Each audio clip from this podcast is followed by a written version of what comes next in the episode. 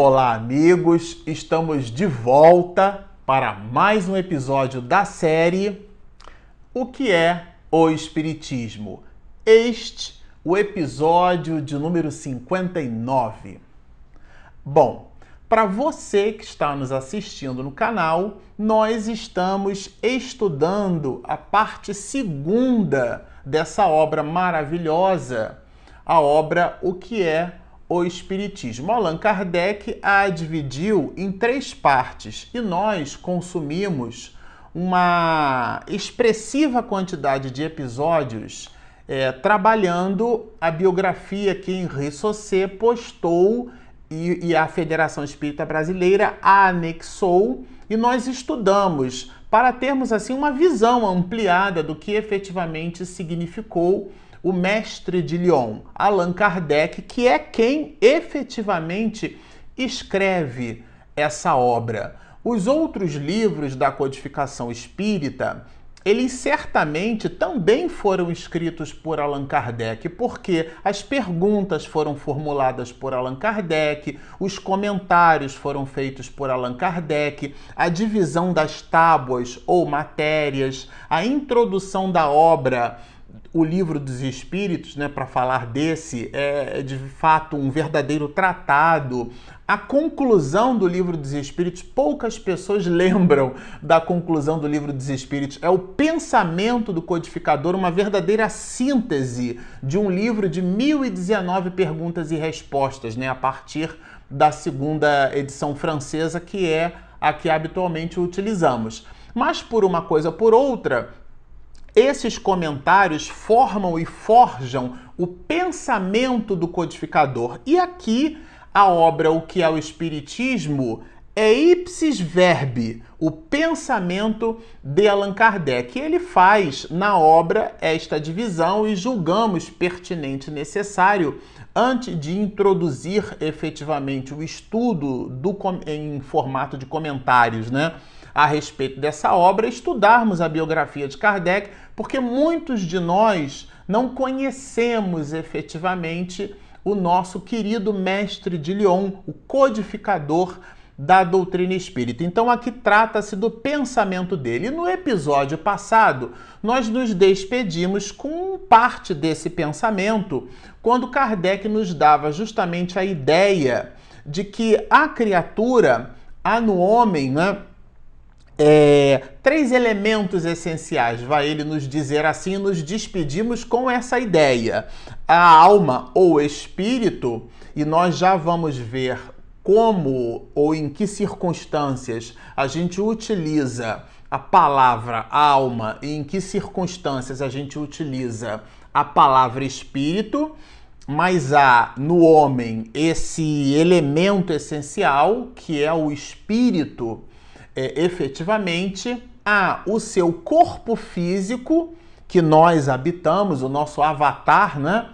E há um terceiro elemento apresentado por Allan Kardec, que é o perispírito. Didaticamente, nós costumamos dizer que o perispírito é o corpo do espírito. No episódio passado, nós trabalhamos bastante essas questões, dei exemplo de minha avó Maria, dei o exemplo de André Luiz, que, em estando desencarnado, narrando a sua experiência no mundo espiritual, na colônia, nosso lar, desejoso de ter com sua mãe, de abraçá-la, de conversar com ela.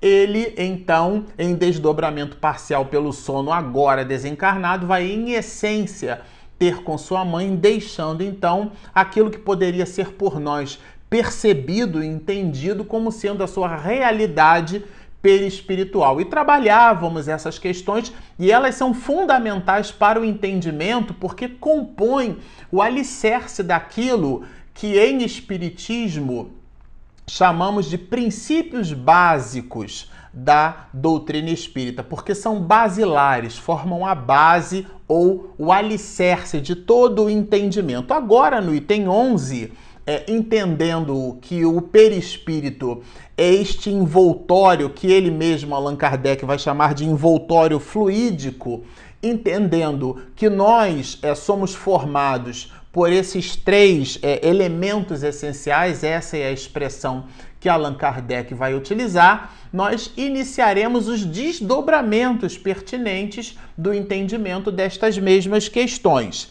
Ele, o codificador, vai nos dizer assim: quando o invólucro exterior está usado, ele está falando do corpo, e não pode mais funcionar, tomba e o espírito o abandona. Então aqui é bem interessante, porque ele se refere realmente ao corpo físico, Allan Kardec, como se fosse um avatar, um vestido, uma roupa, um casaco que você usa e depois de um dia, por exemplo, eu estou usando essa blusa. Depois, no final do dia, eu vou pegar a blusa e vou fazer o quê? Vou botar a blusa para lavar. E a blusa vai para lavar. A blusa não sou eu. Por mais que às vezes uma determinada vestimenta nos caia bem, tenha um corte interessante, fica bem no nosso corpo, tem aquela blusa, aquela roupa, o vestido, o casaco, as mulheres, de um modo geral, produzem e possuem mais acuidade em relação às questões da vestimenta. Mas a abstração feita a isso, a roupa não somos nós. O corpo físico não é o espírito a nossa essência, o nosso traço de caráter é manifestado naquela personalidade. Por isso que Paulo de Tarso vai dizer que o homem morre, porque é aquele personagem que nunca mais vai existir.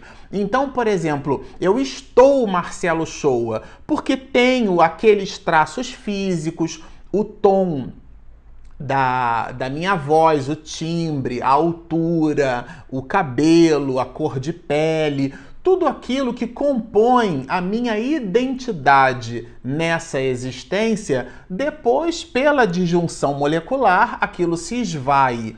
E aquele personagem, por mais tenhamos sósias, né? Aquele personagem ele morre, mas a alma, o espírito imortal, esse que inclusive vai imantado pelas percepções da última existência, continua se manifestando como uma realidade imortal. É disso que fala então aqui é, o codificador. E ele é, aprofunda um pouco mais essas questões quando fala da destruição do corpo físico, porque vai nos dar outros elementos de reflexão. No item 13, nós vamos encontrar mais ou menos assim. A morte do corpo desembaraça o espírito do laço que o prendia à terra e o fazia sofrer. Aqui há um ponto de atenção. Nós destacamos esse, esse ponto, esse item, né? Essa parte do item 13, porque há alguns desdobramentos que a gente gostaria de deixar no episódio para essas questões. Quando Allan Kardec fala que a morte desembaraça do corpo o espírito, ele está com isso nos mostrando é, que o corpo seria o único elemento capaz de fazer com que o espírito sofresse. Então, alguém que possuísse assim uma uma doença, uma patologia muito grave, uma dificuldade psicomotriz, algum tipo de patologia ou algum tipo de situação e cenário aonde o corpo físico impusesse ao espírito é, duras penas. Nós estamos estudando, estreamos há pouco tempo, o estudo da obra de Manuel Filomeno de Miranda, Tramas do destino. E lá, nessas tramas do destino, é, Manuel Filomeno de Miranda discorre tendo como pano de fundo, do ponto de vista de patologia, a ranceníase. A gente não vai fazer spoiler do, do livro, não. Se você nos acompanha por lá, naquela série, continue nos acompanhando, porque lá a gente vai fazer todo o detalhamento dessa história romance maravilhosa. Mas o ponto aqui é quando o espírito se liberta do corpo, ele então ele se vê livre daquelas patologias, daquelas encrencas, de todo aquele cenário. Mas nós resolvemos destacar um item muito importante para o nosso estudo. Trata-se de uma questão do livro dos Espíritos que estabelece essa relação do laço, né? Que prendia o espírito, nesse caso aqui, o espírito à terra E, e, e, Allan Kardec faz esse questionamento. Eu peguei aqui o laço da palavra laço como sendo o, o, o elo entre esse item 13 e as questões produzidas no livro dos Espíritos. Allan Kardec vai citar algumas propriedades da matéria e vai perguntar para os espíritos, isso na primeira parte, né, na primeira quarta parte é, do livro dos espíritos. Ele cita algumas propriedades da matéria e pergunta se essas são de fato, né, é, algumas delas. Define-se geralmente a matéria como que tem extensão, o que é capaz de nos impressionar os sentidos, o que é impenetrável. São exatas estas definições? É bem interessante, porque os espíritos vão responder que do, do vosso, quer dizer, do ponto de vista dele, do nosso, do nosso ponto de vista, sim porque apresentamos atributos, qualidades e especificidades da matéria do ponto de vista da ponderabilidade que nós a conhecemos, mas, quer dizer, entretanto, porém, tem uma adversativa aí. A matéria se apresenta em estados que nós não podemos compreender. E o ponto alto desta reflexão é a 22A, que os, Kardec vai perguntar assim: tá bom, então que definição podeis dar da matéria? E a resposta é brilhante, porque os espíritos vão responder assim: que a matéria é o laço, de novo a palavra laço, é o laço que prende o espírito, é o instrumento de que este se serve e sobre o qual, ao mesmo tempo, exerce sua ação. Então a resposta é brilhante. É, a matéria funciona como um laço. Agora, o que é importante entender aqui, por isso nós destacamos, é que alguns, muitos de nós, nos prendemos a coisas. Então, quando a pessoa, por exemplo, ela desencarna, ela passa por um estágio inicial que primeiro ela morre, depois ela desencarna. O que é que significa isso? Ela fica presa às questões materiais. Então esse laço para ser diluído, ele não é simplesmente um, uma imantação física, ela é também uma imantação psíquica. Então, para alguns muitos casos, o espírito continua preso às questões materiais. Bom, mas o codificador vai aprofundar aqui, né? Ele vai falar justamente é, aprofundando um pouco mais o bisturi e num valor didático com igualmente pedagógico, nos fazer entender de fato essas questões, ele no item 14 vai nos dizer assim: a união da alma, do perispírito e do corpo constitui o homem. Então é aquilo que citamos logo no início deste episódio. O homem, o Marcelo Shoa, você que está nos assistindo, você é a sua realidade. O espírito é aquele que efetivamente se manifesta através dos seus grandes atributos. O pensamento, a inteligência são atributos intrínsecos da alma. A inteligência da alma se manifesta como meio através da matéria. Por isso que na 22A os espíritos vão definir que a matéria é o laço que prende o espírito e por sobre o qual e ao mesmo tempo este exerce a sua ação. A ação do espírito, a manifestação dos seus valores, dos seus atributos, do seu pensamento, da sua carga cognitiva, que ele vai aprendendo dos seus valores emocionais a sua capacidade de produzir e aportar, de manifestar paciência, resignação, boa conduta, bons pensamentos. É, Manuel Filomeno de Miranda vai nos revelar na obra Nos Bastidores da Obsessão, através de uma análise que ele mesmo produz, Miranda, pelas observações do espírito chamado Glaucus, que a nossa realidade começa no nosso mundo íntimo, na nossa casa mental, no nosso pensamento. André Luiz também trabalha essas questões na obra Nos Mecanismos da mediunidade, a nossa casa mental, o nosso pensamento. Então o espírito, ele manifesta-se através do corpo físico, externando um dos seus grandes atributos, qual seja a sua própria inteligência, os seus valores. Quando este espírito está num corpo de carne, ele então forma a criatura humana, que Allan Kardec vai chamar de a humanidade de um modo geral. Quando ele sai do corpo físico e volve, retorna para a erraticidade, para o mundo espiritual, ele então continua com o corpo, mas é o corpo fluídico, aquele que o professor Hernani Guimarães Andrade chamou de modelo organizador biológico. Achamos a expressão simplesmente sensacional e não podia ser diferente porque trata-se de um enorme, de um fabuloso cientista. E aqui Allan Kardec então vai fazer uma certa observação. Aliás, no final do item 14, o texto traz justamente essa expressão: observação. A alma é assim um ser simples, o espírito um ser duplo e o homem um ser triplo. Bom, o porquê então da distinção? Porque ele mesmo vai dizer que seria né, mais exato reservar a palavra alma para designar o princípio inteligente. Nós discutimos isso aqui anteriormente em episódios anteriores. As construções de Deus são materiais e imateriais.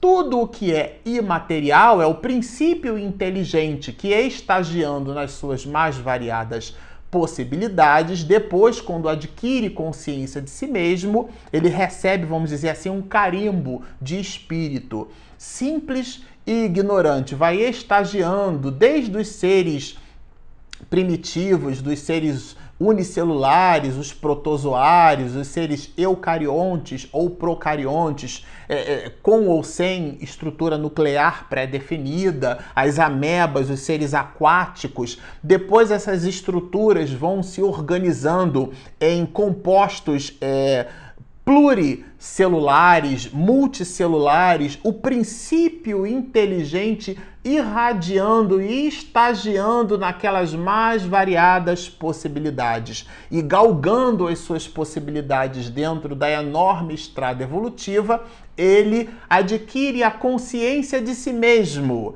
e recebe então do patrimônio divino este este grau, vamos dizer assim, do espírito e começa a construir a sua trajetória infinita e ascensional em direção a Deus. Aqui a palavra alma seria então é aplicável ao princípio inteligente, a este conceito. E a palavra espírito é para o ser é, semimaterial, que é o próprio perispírito, né, formada deste princípio com o próprio corpo fluídico. Então, quando a gente fala espírito, nós estaremos nos referindo a estas ao espírito propriamente dito. Quando nós dissemos alma, nós estamos na expressão e no desdobramento didático de Allan Kardec se referindo especificamente ao princípio inteligente. Entretanto, vai Allan Kardec nos dizer aqui nesta observação que não é possível conceber o espírito sem a realidade material que o faz manifestar as suas possibilidades, né? Ele vai nos dizer então que em não sendo possível conceber o espírito fora da atuação material, estas nomenclaturas são única e exclusivamente uma distinção é pura e simplesmente é, didática. Ele no final até vai nos dizer assim: filosoficamente, porém, é essencial fazer-se a diferença, mas é uma diferença entendendo o conceito. Ele mesmo, Allan Kardec, no próprio livro dos Espíritos, existem casos em que ele vai usar a palavra alma, depois ele vai usar a palavra espírito. Ele mesmo trabalha esses nomes, fazendo essas variações sem se importar muito. Mas aqui na obra O que é o Espiritismo, nessa observação, ele, Allan Kardec, faz questão de dar o valor didático para estas mesmas expressões. Então, o espírito ele é revestido de um corpo, este corpo do espírito é chamado de perispírito. Quando ele encarna, ele continua com seu perispírito, mas acrescenta um outro elemento, a sua estrutura somática, o seu corpo físico. E no item 16 vai nos dizer assim: os espíritos não são, portanto, seres abstratos, vagos e indefinidos, mas seres concretos e circunscritos. Porque o espírito não é uma entidade vaporosa, indefinida ou indefinível. Não, ele existe. Ele é uma realidade imaterial, criada por Deus. Mas essa realidade imaterial possui um corpo fluídico. Este corpo fluídico chama-se perispírito. Bom, e é esse perispírito que que ela, é, Hernani Guimarães Andrade vai chamar de modelo organizador biológico, ele vai imprimir nas células do corpo, na estrutura somática, toda a sua realidade íntima.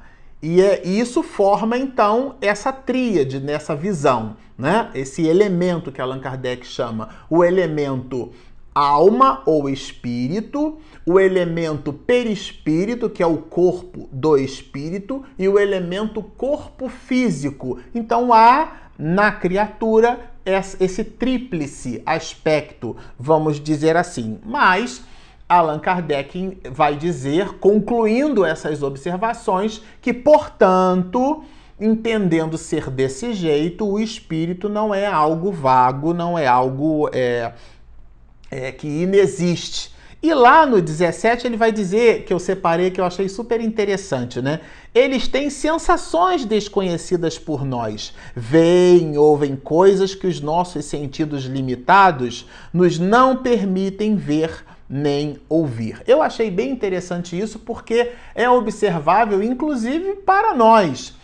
É, a ciência hoje, a astronomia e a astrofísica, ela se vê capaz de colocar determinados telescópios fora da, da atmosfera terrestre. Porque a atmosfera terrestre, as partículas que compõem, que estão envoltas dentro das camadas que representam a atmosfera do planeta Terra, elas impedem que determinados objetos sejam efetivamente observáveis. Isso sem contar que determinadas estrelas elas emitem é, comprimentos de onda na faixa do infravermelho, que nós não podemos observar num telescópio, por exemplo, que é construído através de um jogo de espelhos. Então, existe um outro nível de sofisticação. Isto é, os nossos sentidos não conseguem perceber, nós necessitamos de uma aparelhagem, mas o objeto está ali. A estrela está ali aquela, aquele, aquele composto está ali. Quando nós desencarnamos, como o sensor olho, de verdade a gente não enxerga com o olho, né? A gente enxerga com o cérebro. O olho é um sensor. Ele registra, na verdade, os vários comprimentos de onda, é, decodifica isso em pulsos elétricos e faz, por processos neurosinápticos bem complexos, é, a produção daquilo que nós chamamos de visão.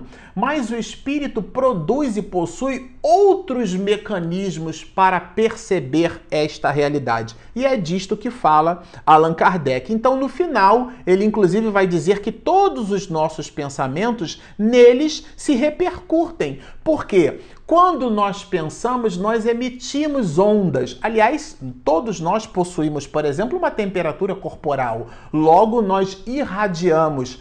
Essa irradiação pode, inclusive, ser observável utilizando determinados equipamentos. A irradiação do pensamento pode, então, ser observada. Ela é observável pelos espíritos, porque os espíritos agora, em estando desencarnados, não possuem mais o invólucro corporal que limita determinadas percepções. E ele fala aqui então do cita a questão 237 do Livro dos Espíritos, que será objeto de estudo nosso num próximo episódio. Bom, como vocês notam, trata-se simplesmente de um material maravilhoso e nós continuaremos estudando. Se você está nos assistindo e você ainda não se inscreveu, não perca tempo. Minha esposa faz um trabalho de edição maravilhoso. Eu costumo dizer que eu sou só o papagaio. Todo o resto da produção que vocês observam aqui no canal é feito por ela, que não aparece. É o José da história, né? O pai de Jesus, que deixou um legado de humildade porque não apareceu praticamente por sobre a face da terra, mas cuidou daquele durante muito tempo que representou a estrela de primeira grandeza que dividiu a história da humanidade entre antes e depois dele. Então a Regina faz aqui então uma edição caprichadíssima. E se você assinar o nosso canal, o que, que acontece?